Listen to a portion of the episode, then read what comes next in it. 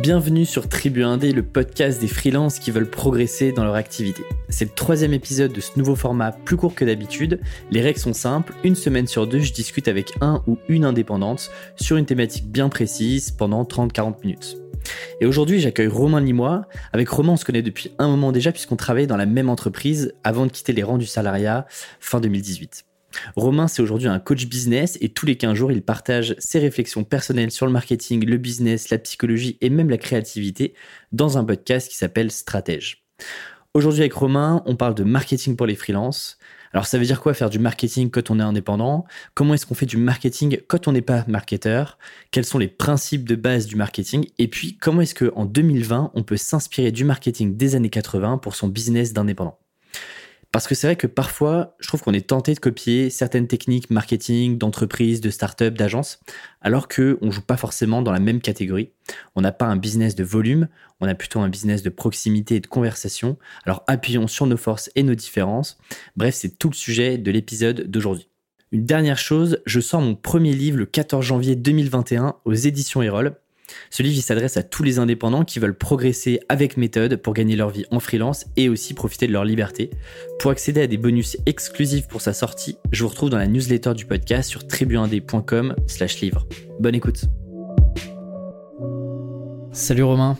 Salut Alexis. Alors bienvenue sur le podcast Tribu C'est, ta première fois sur Tribu On se connaît déjà depuis un moment, mais, c'est ta première fois sur le podcast. Alors je te souhaite une double bienvenue pour ce format un peu spécial. Ben, merci. C'est non sans émotion que je suis content de pouvoir échanger avec toi sur ce podcast. J'ai vécu la naissance du podcast il y a quelques mois, donc euh, quelques, presque plus d'un an. Donc euh, je suis content d'être là. Est-ce que, pour les gens qui ne te connaissent pas, avant qu'on rentre dans le vif du sujet sur cet épisode thématique, est-ce que je peux te laisser te représenter, nous dire un petit peu qui tu es et surtout qu'est-ce que tu fais aujourd'hui? Donc moi je m'appelle Romain Limois du coup, je suis euh, coach business, donc en fait j'aide des entrepreneurs à développer leur activité, plutôt des entrepreneurs indépendants d'ailleurs, et on vient me voir en général quand on a envie de passer un palier, et c'est soit un palier de chiffre d'affaires, on est bloqué à 2000 euros par mois et on a envie d'aller plus loin par exemple, soit un palier je dirais de liberté, c'est-à-dire que les gens bossent 7 jours sur 7 et ils ont envie de dégager un petit peu de, de, temps pour leur, pour leur famille, par exemple, et donc il y a des choses à mettre en place. donc voilà, grosso modo, c'est ce que je fais. J'aide des entrepreneurs.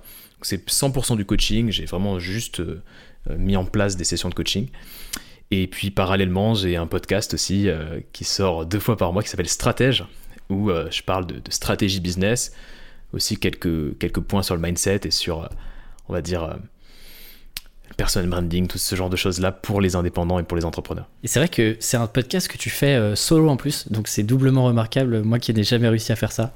c'est vrai que c'est un podcast solo, je, ne le précise pas, mais oui, c'est pas un podcast d'interview. Je suis tout seul avec mon petit micro, et puis euh, voilà, je 30-40 minutes de, moi tout seul. Euh, donc pour ceux que ça intéresse, ce genre de format, Allez, je, je mettrai dans tous les cas tous les liens dans la description. Aujourd'hui, je voulais qu'on parle d'un sujet, je pense, qui nous tient vraiment à cœur tous les deux. Alors, le sujet large, c'est le marketing, mais on va être un petit peu plus précis. Et je pense que le fil rouge de, l'épisode, c'est que on, voit souvent, et, c'est valable pour les indépendants, calquer des modèles marketing de euh, vrais business, de vrais entrepreneurs, parce que on pourrait, d'ailleurs, je te poserai la question juste après sur euh, est-ce que tu fais une différence entre des entrepreneurs que tu accompagnes et puis des indépendants qui sont solo? Mais je trouve que parfois, on complexifie ce qui est vraiment le marketing.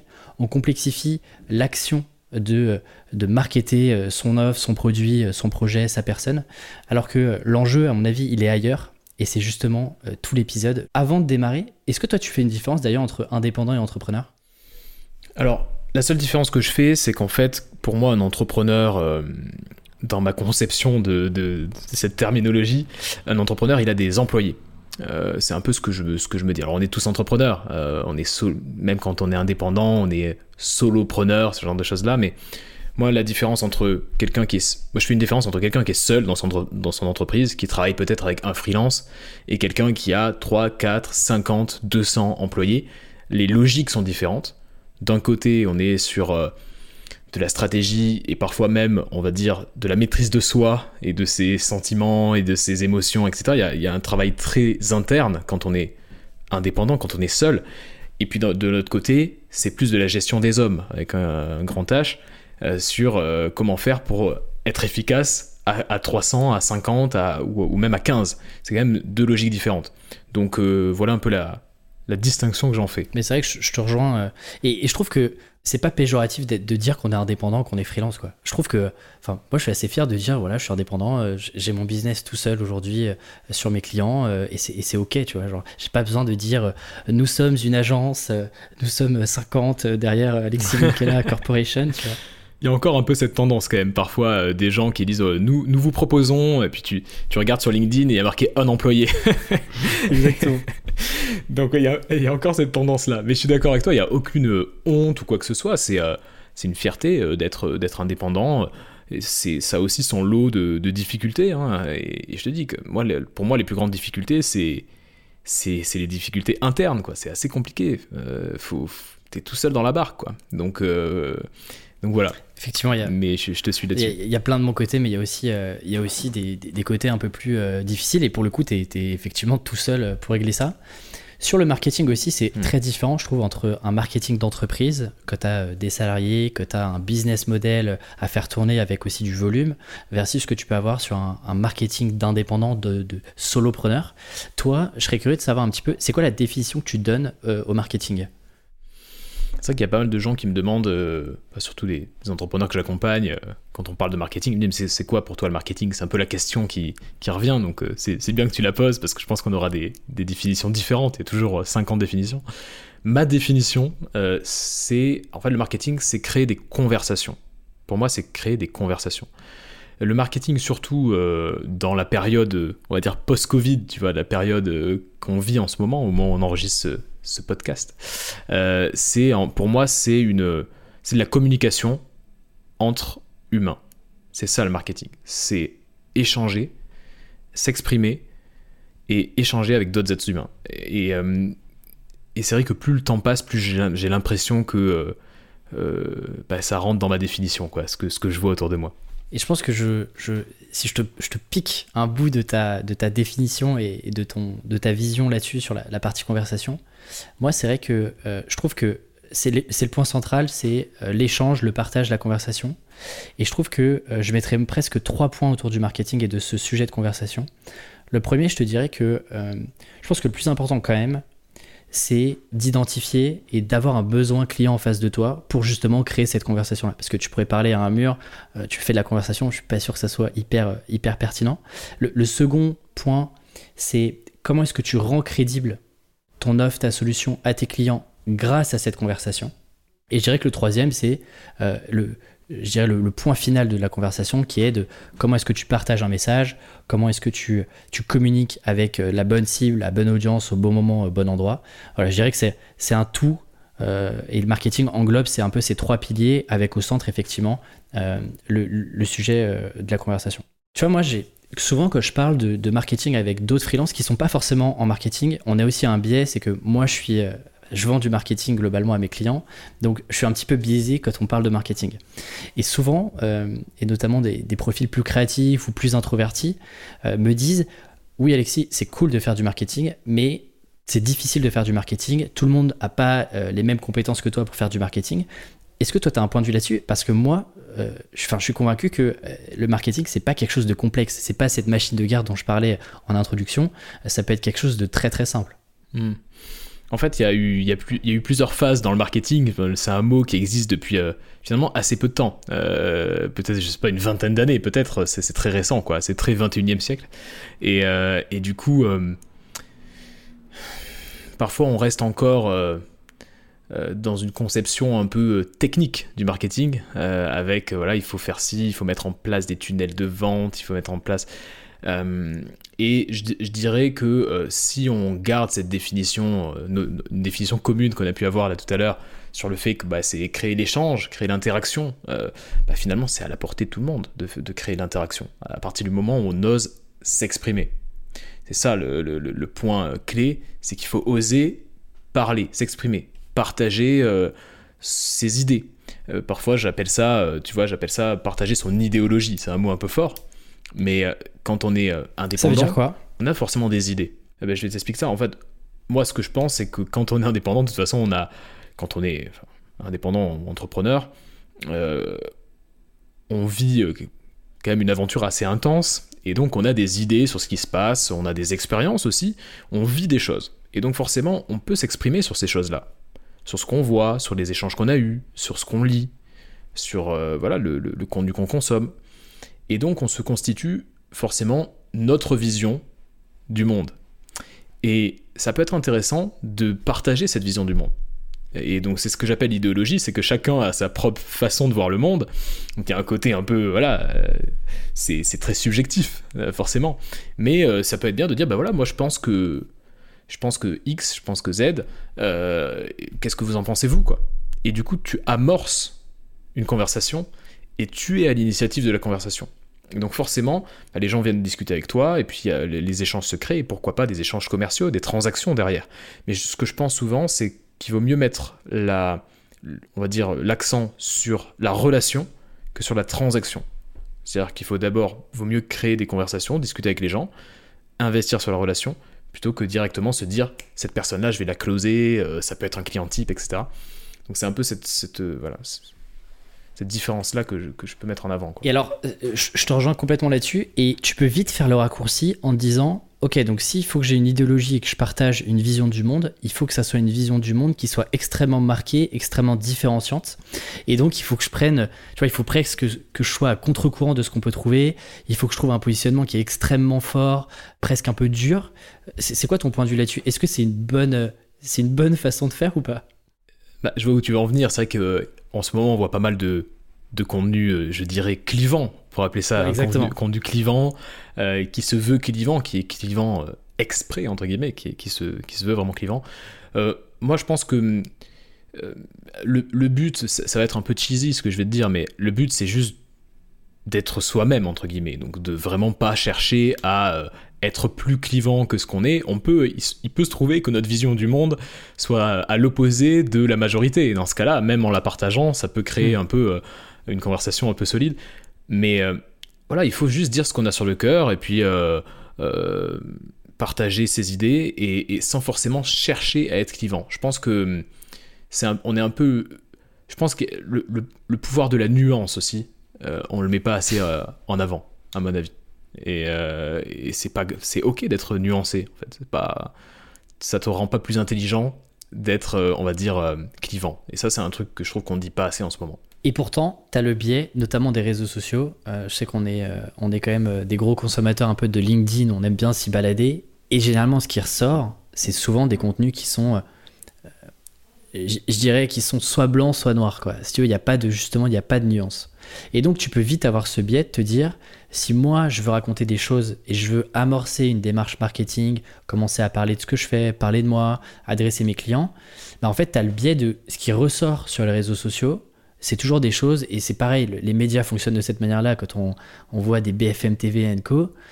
Du coup, comment est-ce que, tu vois, qu'est-ce que tu réponds par exemple à des, personnes qui viennent te voir en disant, euh, je suis sur un marché qui est saturé, il y a déjà beaucoup de bruit, tout le monde parle de la même chose. Comment est-ce que je fais un peu ma différence? Comment est-ce que je, tu vois, je, sors un peu du lot, j'essaie d'exister dans cette foule-là, quoi? Ouais, il faut se dire que de toute façon, euh, le marché est toujours saturé, grosso modo. Euh, si hmm. tu voulais être écrivain dans les années 50, le marché était saturé. Si tu voulais être présentateur télé dans les années 90, compliqué de détrôner Ardisson, etc.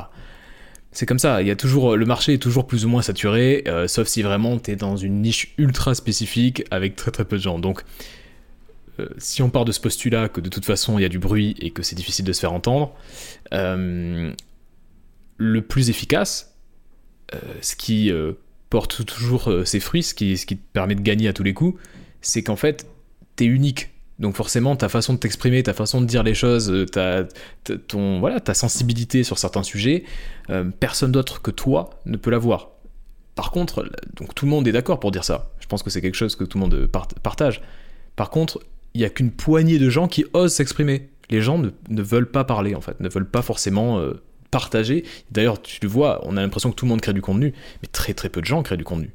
La réalité, c'est qu'une une toute petite poignée de personnes créent du contenu. Même si tu vas sur euh, Apple Podcasts maintenant et que tu te dis, mais il y a 10 000 podcasts, la réalité, c'est que très très très peu de gens créent du contenu. Encore sur LinkedIn en ce moment, il y a sur 660 millions de personnes, il n'y a que 1% des gens Vraie, euh, vraie étude hein, qui a été. 1% des gens qui créent du contenu régulièrement. Ouais, régulièrement.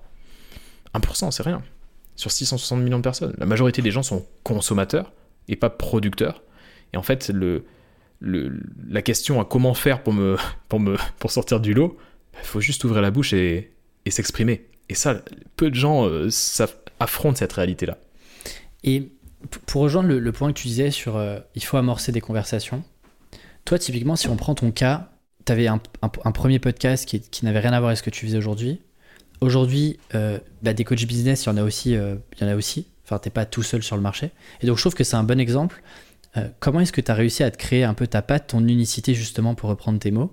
Est-ce que c'est une démarche qui est euh, naïve? C'est pas une, c'est pas quelque chose de péjoratif, mais est-ce que c'est une démarche juste Tu t'es dit, ok, il faut que je mette un pas après l'autre, ou alors tu as essayé de d'avoir une, tu vois, une démarche un peu consciente de dire, ok, quels sont mes points de différenciation?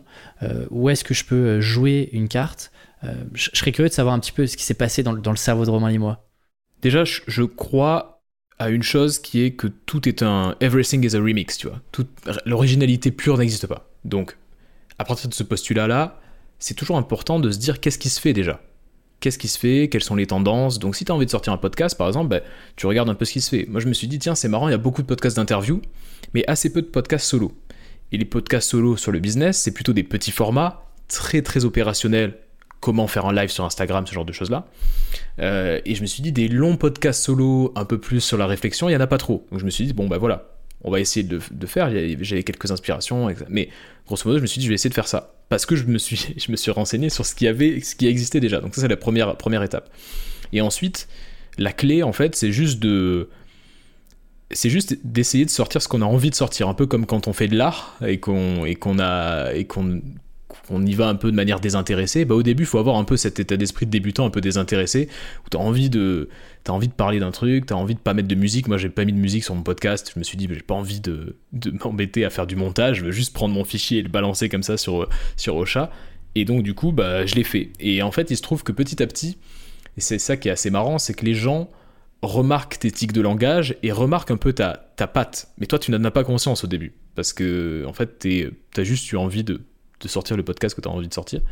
Et faut, dire, faut aussi dire que c'est un processus qui évolue. Si euh, tu écoutes le premier épisode de Stratège et le dernier, euh, peut-être que le style, le ton peut-être un peu évolué, un peu changé. C'est très mouvant, c'est à l'image de, l'être humain qui, est changeant en fait. Donc euh, je dirais, première chose, s'inspirer, regarder ce qui se fait et puis essayer de se positionner là-dessus, sans pression, juste par, pour, pour l'inspiration. Et deuxième chose, entre guillemets, être soi-même et puis essayer de, sortir ce qu'on a envie de sortir, comme si on avait envie de peindre une, toile et que et qu'on savait pas trop encore ce qu'on allait faire et qu'on avait envie de prendre la couleur bleue et pas la couleur rouge, quoi. Et tu l'as fait, tu le fais, et puis tu vois ce que ça donne, et les gens te disent Ah, mais j'ai bien aimé cette, cette courbe que tu as faite, et toi, tu même pas conscient que tu l'as faite. Il y avait un, autre sujet euh, dont on a un petit peu parlé, on a un peu débattu en préparant l'épisode tous les deux, parce qu'on a, on a des points de vue un peu divergents, et je trouve que c'était intéressant justement d'en parler généralement aussi une autre croyance, et qui est aussi un bon conseil, attention, mais c'est de dire, je vais créer mon marketing et du contenu par euh, extension directement pour parler à ma cible. C'est-à-dire que je vais intéresser mon cœur de cible, qui vont être mes clients, à qui je vais vendre mes services, euh, mes produits, peu importe. Est-ce que, moi je pose quand même la question, est-ce qu'il faut toujours parler à son cœur de cible ou pas? Ce que je te propose, c'est peut-être, je te laisse partager un peu ton point de vue, et puis après, je te donnerai un peu une autre peut-être vision, peut-être un peu contre-intuitive, un peu différente aussi euh, de la tienne. Alors, est-ce qu'il faut être cohérent euh, dans ce qu'on propose en contenu et euh, est-ce qu'il faut forcément parler à ses clients? Alors, je dirais que si on, on, regarde tout ça avec un angle un peu marque personnelle, développer son personal branding, essayer d'être top of mind entre guillemets dans la tête de ton client cible moi, je serais plutôt euh, de l'école du euh, oui, il faut être euh, cohérent parce qu'en fait, tu vas toucher tes clients et puis petit à petit, comme on est dans une, dans une nouvelle phase du marketing où les clients sont toujours dans une sorte d'estimation permanente de ta valeur, bah, de fait de créer du contenu et de leur parler, au bout d'un moment, peut-être qu'ils vont se dire et si j'allais plus loin? Et si j'allais plus loin et que j'achetais et que je passais du côté payant? Donc forcément, ça participe un petit peu à ce, travail-là, un peu inconscient, de euh, parler à ton client régulièrement et que lui puisse se faire une idée de ta valeur. Donc je pense que ça, euh, sur ce point-là, euh, je, dirais que, vaut, mieux, parler à son client. et la, deuxième point que j'aimerais aborder, c'est quand tu crées du contenu, par exemple, qui est diamétralement opposé à ce que tu vends au quotidien, ça peut créer un petit peu de confusion dans, la cohérence de ta marque personnelle et ça peut être dommage. Alors que si tu arrives à aligner le contenu et ce que tu vends et à trouver une certaine cohérence, bah disons que tu gagnes du temps. Voilà, c'est un peu mon, avis là-dessus. Mais en vrai, c'est intéressant ce que tu dis sur euh, tu vois, ce contenu passion parce que, euh, à l'inverse, tu peux te dire euh, je crée du contenu purement passion et, et, voilà, je me fais plaisir en gros et effectivement, tu es un peu déçu quand tu pas forcément les résultats. mais je t'avoue que je suis, je, suis, je suis, un peu le contre-exemple parfois de, cette approche-là et on m'a souvent posé la question et on continue de me la poser sur la logique marketing derrière Tribu 1D parce que euh, s'il y a des nouveaux auditeurs et des nouvelles auditrices qui nous rejoignent, euh, Tribu 1D est pas mon, je gagne pas, c'est pas mon business principal, c'est pas avec ça que je, fais, euh, je dois faire peut-être 10% de mon chiffre d'affaires avec. Le reste, c'est une activité de freelance classique pour des clients qui sont des, B2, des entreprises, donc du B2B, et qui écoutent pas forcément le podcast. Et donc, on peut effectivement se demander que tu passes deux voire trois jours par semaine sur un projet comme Tribu 1D, quel est l'intérêt pour mon business de freelance? Et en fait, euh, la démarche, au, démarrage, le podcast était, était, une démarche super naïve, c'est-à-dire que j'avais besoin de, de, rencontrer des gens, d'apprendre euh, c'était quoi être freelance, euh, c'était quoi, comment est-ce qu'on on crée une activité de freelance. Et petit à petit, je me suis rendu compte qu'il y avait un an qui était intéressant, c'était qu'avec le podcast, j'adresse pas mon cœur de cible qui sont des entreprises B2B, euh, des, euh, des, directeurs marketing, des content marketeurs. En revanche, j'adresse ce que j'appelle moi des alliés. Donc toutes les personnes là qui nous écoutent, vous êtes des alliés d'Alexis Michela et de Tribu 1D. Et en fait, je me suis rendu compte d'une chose, c'est que en adressant des cibles freelance avec Tribu 1D, c'est comme ça que j'ai le, plus d'opportunités business pour mon activité de freelance aujourd'hui. C'est-à-dire que même si ma cible n'a pas connaissance de Tribu 1D, n'écoute pas, les auditeurs du podcast me recommandent tous les mois, euh, me font des introductions euh, à leurs clients existants, etc. Ce qui fait que, euh, en fait, j'ai pas besoin d'avoir une énorme machine de contenu, par exemple, pour adresser mes problématiques marketing côté client. Mais en fait, je me base sur les opportunités que je peux avoir, en partie en tout cas, sur Tribu 1D. Et ça, me permet de, vivre largement, tu vois.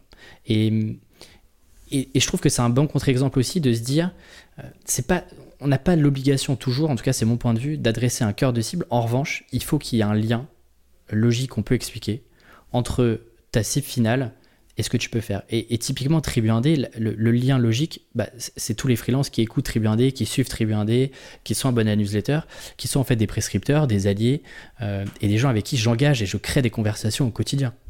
Ouais, le lien, c'est le, le freelancing en fait. Et euh, forcément, euh, t'es freelance, tu, parles, tu parles de freelancing et donc les freelances se retrouvent dans ce que tu fais, peuvent te recommander. Ouais, bien sûr, bien sûr.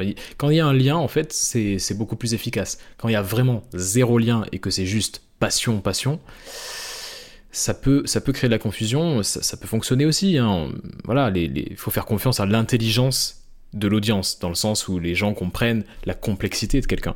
Euh, que voilà, si c'est pas pas forcément tout blanc ou tout noir, mais euh, mais ouais, si tu veux euh, éviter un petit peu de confusion, vaut mieux avoir un lien quand même logique, cohérent. Et je me suis quand même aperçu aussi d'une chose, c'est que tu as quand même beaucoup de clients qui sont aussi attachés à la personnalité et au comportement de la personne plus que ses compétences. Bien sûr que les compétences rentrent en jeu, attention. Mais cette notion de euh, personnalité, de crédibilité, de, d'univers, de, présence, elle est euh, tout aussi importante que la partie vraiment compétence euh, dure, quoi. C'est-à-dire comment est-ce que tu vas m'aider à résoudre le problème. Il y a toujours un côté de dans une prise de décision qui est irrationnelle, tu vois. moi, j'aime bien me dire que la partie rationnelle, c'est vraiment la partie compétence, concrètement, ce que je suis capable de prouver. puis tu as la partie rationnelle où tu crées un lien, euh, directement avec euh, ton client. Et là, le lien, typiquement, il peut se faire bah, via une introduction. Euh, si tu aimes quelqu'un qui va te recommander quelque chose, tu auras beaucoup plus envie d'aller découvrir tel documentaire, ce bouquin, ou même cette personne-là, tu vois. Ouais, c'est le, notre lien d'humain à humain assez classique qui, qui en fait revient à fond en ce moment quoi. On est passé les dix dernières années sur un marketing un peu plus froid, un marketing de tunnel de vente, etc. Et aujourd'hui, bah, c'est vraiment ce lien d'humain-humain qui, qui c'est pas de la stratégie parce qu'en fait ça a toujours existé, mais c'est ce qui compte le plus. Parce qu'en fait, on est un peu dans ce qu'on pourrait appeler l'ère de la confiance. en gros, on a un peu un radar à, bullshit ou à truc pas, pas, très, pas, très malin. Et on se dit, attends, mais euh, est-ce que je peux faire confiance à cette personne? Est-ce que je connais cette personne? Et du coup, bah forcément, quand tu as déjà créé la conversation, quand euh, tu es présent dans leurs oreilles euh, toutes les semaines, le lien de confiance, il se crée, il se crée et donc tu arrives au-dessus de la pile des gens à contacter. quoi. donc c'est pas une stratégie en tant que telle, mais c'est ce qui fonctionne en ce moment. C'est tout simplement ce qui fait de nous des êtres humains. Pourquoi est-ce que tu penses que c'est moins pertinent aujourd'hui d'avoir cette notion de complexité marketing, de tunnel de vente? Ah, Déjà, euh, je pense que hum, le... en fait, la notion de tunnel de vente, elle a été pertinente à un moment. Euh, je dirais en 2010, 2000, jusqu'à 2015, c'était assez pertinent et il y a plein de business qui se sont créés là-dessus euh, avec un niveau d'efficacité incroyable. D'ailleurs, Russell Branson, par exemple, en a fait tout un, tout un empire. Russell Branson de Dotcom Secret, qui a créé vraiment, euh, un petit, on va dire, l'idéologie autour de ça. Donc, je remets pas en cause euh, son efficacité passée. Par contre, ce que, ce que je remets en cause, c'est, euh, on va dire, sa pertinence pour un freelance. quand on est un freelance et qu'on voilà, on est tout seul dans son business, on peut être tenté de mettre énormément de lead magnets, euh, d'avoir un système énorme avec euh, euh, des mails, etc. Mais en fait, on part du principe qu'on contrôle le parcours client. Qu'en gros, on peut prendre un client, il vient nous voir sur notre site, ensuite il prend le lead magnet, il tombe dans notre truc, on lui envoie 4 mails, etc. Ça, ça fonctionnait il y a, a 5-10 ans. Aujourd'hui, en fait, le parcours client est détenu par le client il, est plus détenu par, par le marketeur, il est détenu par le client. Hmm. Et ça veut dire quoi? Ça veut dire, comme ce que je disais tout à l'heure, grosso modo, ton client, il vient te voir et puis il fait un pas de recul. Il te trouve super intéressant et puis il t'oublie pendant trois mois. Ensuite, il revient parce que tu as été interviewé sur je sais pas quel podcast et donc il se dit Ah, pourquoi ça serait bien de l'acheter, mais c'est pas le moment. Et puis à un moment, tu sais pas pourquoi, pam, il achète. Parce que c'était le bon timing pour lui. Donc il y a cette estimation permanente, un peu comme quand tu rentres dans un magasin et que quelqu'un te dit euh, Je peux vous aider euh, Vous voulez acheter quelque chose Je peux vous aider? Et toi tu dis Non, non, euh, c'est bon, je regarde. Je regarde. Voilà. Ah ben, c'est, tu, vois, tu vois le truc. Ah ben, c'est exactement ça qui est en train de se passer en ce moment. On regarde, on n'a pas envie d'être poussé à l'achat, on a envie de, justement de faire monter ce, lien de confiance. Et donc forcément, bah, le tunnel de vente qui consiste à faire glisser de manière inarrêtable comme ça ton, ton client vers l'achat, vers le moment où il sort sa carte bleue, ça devient assez peu pertinent en fait. Et c'est pas vraiment ce qui est attendu euh, par l'acheteur. L'acheteur, il a envie d'être respecté, il a envie qu'il y ait un vrai lien de confiance. Et, euh, donc, euh, voilà, il suffit de discuter, de créer vraiment un lien de confiance, et pas de stratégie derrière ça. donc, voilà un petit peu mon, mon avis là-dessus. Quoi. Et je trouve qu'effectivement, l'enjeu aujourd'hui, on, on, en parlait tous les deux, c'est je trouve que le gros enjeu, c'est aujourd'hui d'être présent. Ça paraît hyper bateau, mais c'est de faire partie du paysage de ses clients et tu vois, de, de faire partie de, cette foule qui gravite autour de ton client, de tes clients un petit peu cibles. Je pense qu'il est là l'enjeu et d'avoir effectivement, euh, on y revient, mais sur, sur ce côté conversation. D'ailleurs, je serais assez curieux, comment est-ce que toi, tu engages de la conversation aujourd'hui, tu vois? Parce que euh, c'est pas si simple que ça, en fait, euh, d'engager de la conversation avec des gens qu'on connaît pas forcément aujourd'hui, tu vois. Hmm. Alors, pour moi, la pierre angulaire de, tout ça, ça reste le contenu. Donc, soit le contenu que tu crées toi, soit le contenu qui est créé par euh, quelqu'un avec qui tu as envie d'échanger. Euh, c'est plus simple quand tu crées du contenu toi, parce que tu es un peu à, l'initiative de la conversation. C'est toi qui mets les sujets sur la table. Donc, quand tu crées du contenu, tu crées un podcast, par exemple, comme toi tu peux le faire, Alexis, bah forcément, euh, quelqu'un vient te voir en te disant Ah, j'ai bien aimé l'épisode 23. Et du coup, bah, hop, la conversation peut s'enclencher à partir de ce moment-là. Il y a plein de gens qui n'enclenchent pas la conversation. C'est-à-dire que, je sais pas, quelqu'un partage euh, le podcast sur euh, le podcast ou le contenu sur Insta, par exemple, et puis euh, rien ne se passe derrière. donc, c'est pas inné non plus. C'est pas quelque chose de facile. Il faut faire l'effort de discuter, de, s'intéresser. Donc moi, la base, la base de tout ça, c'est le contenu. Quand c'est pas mon contenu, c'est j'interagis avec le contenu de quelqu'un. J'ai bien aimé, c'est marrant que tu penses à ça parce que moi ça me fait penser à ça, etc. Et ensuite, c'est tout bête, mais c'est juste s'intéresser sincèrement aux gens, quoi. C'est qu'on a tous à apprendre euh, de quelqu'un. Et euh, quand on parle d'entrepreneur à entrepreneur, quand on est vraiment B2B dans un certain sens, ce que je fais moi, moi je, suis B2B, mon coaching business, c'est ça. Bah, on peut vraiment apprendre de la personne. Et alors du coup, ce qui est marrant, c'est que la majorité des gens s'arrêtent à un simple petit échange de quelques messages, parfois un audio sur Instagram ou sur LinkedIn ou par voilà, mais ça reste assez assez sur le, sur le dessus des choses. Et en fait, ce que je ce que je trouve intéressant, c'est de pousser ça et d'aller un peu plus loin et de dire mais pourquoi ne pas discuter pendant une heure sur Zoom par exemple? Pourquoi ne pas discuter pendant une heure sur Zoom? En une heure, on a le temps de partager mais énormément d'informations et puis de se sentir aussi. C'est aussi bête que ça, mais de se dire tiens, peut-être que cette, avec cette personne-là, j'ai peut-être envie de travailler avec cette personne en fait. Et moi, ça m'est arrivé de faire des discussions, ça m'arrive même très régulièrement de faire des discussions sur Zoom qui sont désintéressées, où il y a une vraie curiosité. Et à la fin, on me demande, mais toi, tu fais du coaching, mais quels sont tes tarifs? Enfin, quel est ton concept? Et, ça m'est arrivé comme ça de, travailler avec des, clients parce que juste il y a une curiosité, il y a un feeling qui se passe parce qu'il y a une vraie conversation qui se passe. Et je, vais te donner un exemple qui est, euh, tout récent. J'enregistre un podcast, euh, je coproduis plutôt un podcast pour un client. Il se trouve que dans ce podcast-là, je vais interviewer d'autres entrepreneurs, souvent des entrepreneurs qui sont très tech. À la fin de la conversation, quand on a discuté pendant 45 minutes ensemble, une fois qu'on coupe les micros, je continue de discuter avec eux. Il y a toujours la question, mais d'ailleurs, toi, qu'est-ce que tu fais? Euh, Mais tiens, il faudrait qu'on bosse ensemble, euh, on se rappelle. Et ce truc-là, c'est aussi bête que ça, mais déclencher des conversations, même avec des clients cibles, par exemple, de se dire, bah tiens, cette boîte-là, ça me parle, j'ai envie de découvrir un petit peu, tiens, je vais aller contacter, je sais pas, la personne qui gère la marque ou, je sais pas, le, financier là-bas, parce que moi, je, suis sur ces sujets-là dire, voilà, proposer juste, on, échange pendant une demi-heure, 45 euh, minutes. Euh, moi, c'est un truc que, je fais régulièrement et que j'ai beaucoup, beaucoup fait au démarrage. Mais c'est incroyable. Même si l'objectif, c'est pas d'avoir une transaction, comme on le disait, mais juste d'avoir une conversation. En fait, une relation. Tu, tu, restes dans la tête des gens et tu t'insères progressivement dans le paysage de ces gens-là. Et ces gens-là penseront forcément à toi euh, le jour où il y aura un besoin, où, où on, on, leur demandera eux-mêmes bah, est-ce qu'ils connaissent quelqu'un? Forcément ton nom il va, il va ressortir à un moment ou à un autre. Et ce truc-là, en plus, on a la chance de pouvoir le faire en tant que personne, en tant que solopreneur, parce qu'on n'a pas non plus besoin de 50 clients par mois pour vivre confortablement. Et ça, c'est quand même un truc qui est vachement différent d'un entrepreneur. Un entrepreneur qui a 300 personnes, il peut pas discuter avec, euh, prendre une heure avec chacun de ses clients, c'est impossible, tu vois. Et ça, c'est un élément différenciant fort. Ouais, tu, peux prendre le temps, en fait, de te dire, euh, échanger avec des gens, ça fait partie en fait de mon quotidien d'entrepreneur. Euh, soit j'apprends, à minima j'apprends des choses intéressantes et ça me fait grandir, et au mieux bah, je, me positionne, pourquoi pas, même je gagne un client. Euh, mais euh, d'y aller de manière désintéressée, je pense que c'est ce qui fait vraiment la différence, réellement, sincèrement. Hmm. Et, je prenais l'exemple de aux États-Unis, quand Amazon s'est développé, en gros globalement c'est 80%, 90% des ventes de livres aux États-Unis passe par Amazon. Aujourd'hui, c'est incontournable, encore plus que d'ailleurs en Europe ou, même en Asie. Ce qui se passe, c'est que tu as des librairies qui sont en faillite. Quoi. Globalement, plus personne ne, se déplace. En plus, on connaît les Américains et leur flemme à prendre la voiture pour faire 50 mètres. Là, ils peuvent se faire livrer.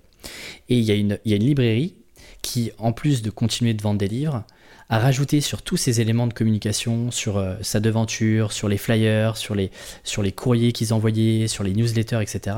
Il rajoutait juste la mention et nous servons du café. Et ça, typiquement, c'est une chose qu'un grand comme Amazon est incapable de faire. Amazon est juste capable de euh, te livrer euh, un livre que tu as commandé en 48 heures. Il n'est pas capable de créer un échange, une conversation. Tu vas pas te mettre à prendre un café avec le livreur Amazon. En revanche, la petite librairie du coin tu es capable de passer une heure dans les librairies avec le libraire à s'échanger un peu des recos de livres, etc. Et le livre, en fait, devient presque un prétexte où tu as passé un bon moment, tu as échangé, et donc tu vas acheter un livre parce que tu es dans la boutique et c'est cool de ramener un petit souvenir de ta conversation. Et ça, je trouve que c'est ultra puissant d'avoir ça en tête quand tu es freelance, de pas forcément calquer des modèles d'agence, par exemple. Des agences, si par exemple tu es en freelance en content marketing et que, ou en grosse marketing et que tu as des agences en face de toi, ça sert à rien de calquer les mêmes méthodos, les mêmes points d'étape, etc. Justement, il faut aller trouver la différenciation, et la différenciation, elle se trouve souvent dans le temps qu'on peut accorder à un client et dans la conversation qu'on est capable d'avoir parce qu'il n'y a pas d'automatisation, de, rentabilité à avoir à l'extrême, etc., etc. Ouais, pour rebondir sur ce que tu dis, ça me fait penser à un livre que j'ai lu cet, été, qui est un livre d'un mec qui s'appelle Steve Sims. Et lui, il a une conciergerie de, luxe. Donc en fait, il, il bosse qu'avec des clients millionnaires et il, leur, il crée de la magie quoi pour eux, des événements incroyables, type manger à Florence au pied du, David de Michel-Ange avec Andrea Bocelli qui, qui, chante, quoi, ce genre de truc là. Et donc du coup, lui, il a une approche qui est un peu particulière. Il dit moi, j'essaie de faire du business comme dans les années 80. Il dit en fait, c'est très simple. Dans les années 80, il n'y avait pas Internet. Donc, si on voulait contacter quelqu'un, il y avait trois manières. Soit on sonnait chez lui, on allait chez lui, on sonnait chez lui, ce qui, ce qui nous paraît dingue aujourd'hui, mais c'est ça. Hein. Soit on prenait son téléphone vraiment et on appelait, donc c'est un peu la continuité du Zoom, de la petite conversation Zoom, c'est vraiment discuter, se retrouver dans, en face à face, vu dans les yeux. Enfin, en tout cas via le téléphone. Ou alors, on utilisait la poste. Il dit, moi, la, poste, c'est ma, c'est, ma meilleure amie. C'est ce qu'il dit. Il dit, moi, j'envoie des choses par la poste. Euh, euh, je suis dans un, lobby d'un hôtel, par exemple. Je vais demander un hôtel 5 étoiles, un, hôtel 4 étoiles incroyable. Il va demander des cartes euh, avec estampillé du nom de l'hôtel. Et il va envoyer à plein d'amis avec cette carte du nom de l'hôtel. Ah ben je pense à toi parce que je suis à Rio de Janeiro, machin. Et il envoie comme ça via l'hôtel. Il, il prend un whisky au bar et derrière le, derrière le ticket de caisse, il marque un petit mot, il dit je suis en train de me boire un whisky, mais là je suis tout seul, la prochaine fois j'aimerais qu'on le boive ensemble. Et il l'envoie par la poste. Ce genre de truc-là. Donc, tu vois, plein d'idées pour se dire comment j'aurais fait pour me différencier si j'étais dans les années 80. Et je pense que si on envoyait déjà un peu plus de choses par la poste, si on prenait un peu plus notre téléphone, si on, essayait de rencontrer un peu plus les gens, alors bon là on est post-Covid donc c'est particulier, mais si déjà on, on pouvait le faire, on pouvait avoir cette démarche-là, bah, probablement que qu'on rendrait un peu plus humaine, un peu plus interactive en fait la relation. Et, tout le monde est capable de faire ça. Tout le monde est capable d'envoyer un, livre à un client ou à un prospect par la poste parce que euh, le livre nous fait penser à lui. C'est une très belle conclusion euh, à cet épisode-là, Romain. Est-ce que tu as euh, peut-être, je sais pas, une ressource pour prolonger ces réflexions sur tous les sujets qu'on a pu aborder là sur, sur l'épisode? Marketing Rebellion de Mark Schaffer. Marketing Rebellion de Mark Schaeffer. Mark Schaeffer, excellent euh, marketeur. Je confirme, ouais. Marketing Rebellion, je sais pas pourquoi, c'est un livre qui est assez peu lu, mais qui reprend un peu tout ce qu'on a dit sur. Euh, par exemple, lui, lui, lui, aussi parle de la mort du tunnel de vente, ce genre de choses-là. Vraiment très très fort. Marketing Rebellion. Eh bien, merci beaucoup, Romain. Je suis ravi d'avoir euh, fait ce, premier épisode avec toi, et puis je te, je te souhaite une belle aventure, et je te dis à très vite. À très vite, merci Alexis. Merci d'avoir écouté l'épisode jusqu'au bout. Si vous voulez retrouver et discuter avec Romain, vous pouvez le retrouver sur LinkedIn ou sur romainlimois.com. Et vous pouvez aussi aller écouter son podcast qui s'appelle Stratège, qui est disponible sur toutes les plateformes de podcast. Un dernier appel, je sors mon premier livre le 14 janvier 2021 aux éditions Erol. Si vous voulez accéder à des bonus exclusifs pour sa sortie, je vous retrouve dans la newsletter du podcast sur tribuindé.com slash livre. Et quant à moi, je vous dis à la semaine prochaine.